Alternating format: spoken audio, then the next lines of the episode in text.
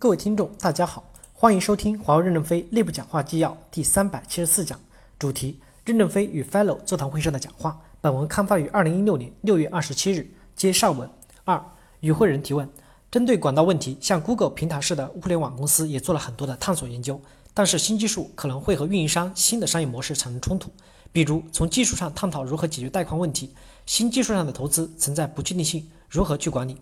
任正非回答说：十几年前。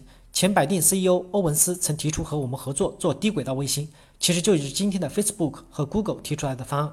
当时我们没有做，因为卫星可能涉及军工，我们上不碰军工，下不碰机密，民营企业恪守本分。那么是否会出现一种东西把今天的电信网络颠覆？我相信一定会的。摩托罗拉的一星计划其实就是一个很好的计划，但谁知道接着出现了光纤，就把它颠覆了。人类的电信网络难道就不能颠覆吗？我们现在讲的是广告战略，没有讲电信战略。大家一定听到我们的口号是有变化的，不管什么样的信息流动，从空中流向可能高频带、小窄小窄带，存在颠覆互联网的低频低频度超单超宽带的一部分应用。即使颠覆了运营商，我们也要活下来。就像丁云所说，我们一定要从鸡蛋壳里打出来，产生一个新的生命，而不是从别人从外面向里打碎了，成为一个煎蛋。丁云说的新生命是小鸡，我说的是小孔雀。为什么呢？第一，一杯咖啡吸收宇宙能量。公元一世纪到五世纪是人类文明繁荣的历史时期，那是没有互联网，没有网，没有电话。但是不要认为很落后。民主制度、雅典法典、罗马法典、议会制度都来源于那个时候，因为每个人都可以站在罗马广场上阐述自己的观点。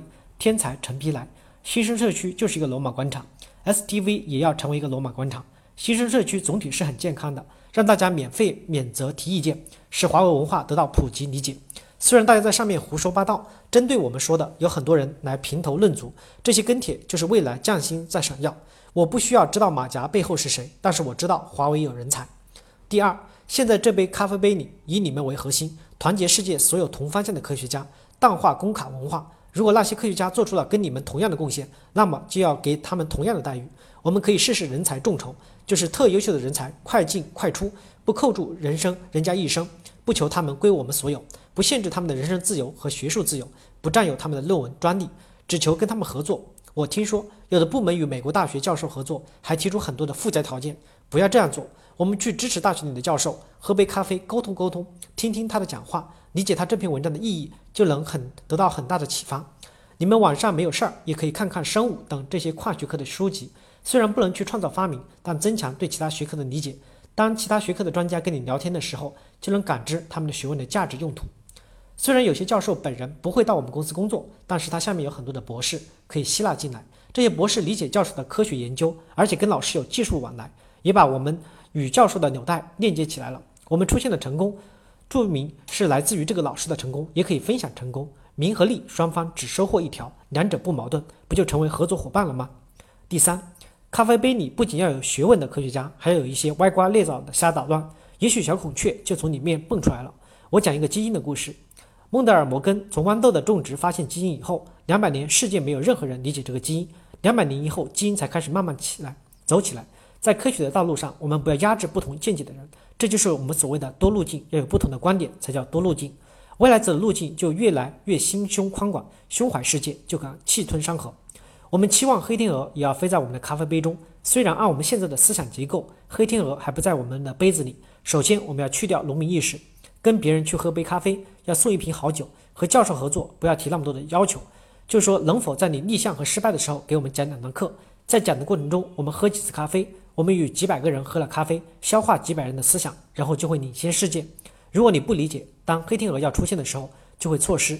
丁云说：“拥抱挑战，拥抱颠覆。我们不要害怕颠覆，真正的挑战出现了，要敢于上去拥抱。人类社会要转型了，没有方向和实力的奋斗是没有价值的。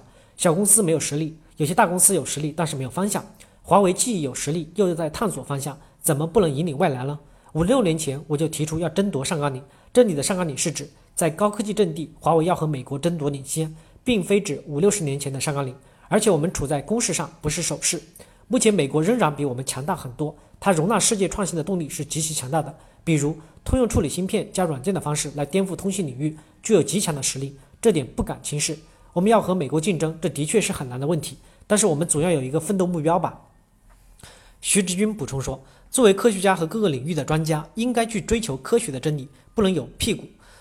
比如，有些专家做任何事情总想着自己的部门利益是否会受到损害，还有人担心我们做任何的创新可能会损害某一类客户的利益，这些都不是我们追求科学真理所采取的做法。我们只有去追求解决存在的问题，才可能有创造和创新，才可能有创造性的解决方案和发明。感谢大家的收听，敬请期待下一讲内容。